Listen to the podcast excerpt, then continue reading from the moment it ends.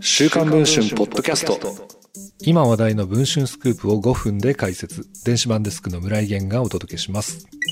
吉本興業の前会長で2025年大阪・関西万博再事検討会議の共同座長を務める大崎博氏が週刊文春の取材に応じ震災復興の優先などを理由に延期を求める声も高まっている大阪万博について決定したことだからなどと予定通り開催すべきだとの見解を示しました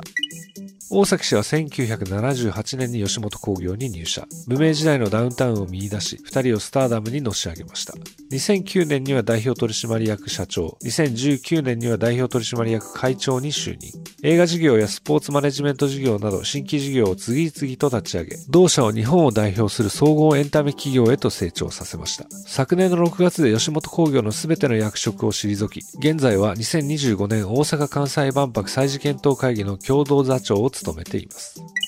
その大崎氏は1月29日、大阪関西万博再事検討会議の会見に出席。週刊文春が報じた性的行為強要をめぐる問題を受け、万博アンバサダーの活動も休止した松本人志さんについて、今の僕にできることは遠くから寄り添うことだけとの考えを述べました。この会見では週刊文春の直撃取材を受けたことにも言及。ノーコメントとしか言っていませんが、などと明かしていました。実際、週刊文春は会見前日の1月28日、山形市内で講演を終えた大崎氏を直撃していました。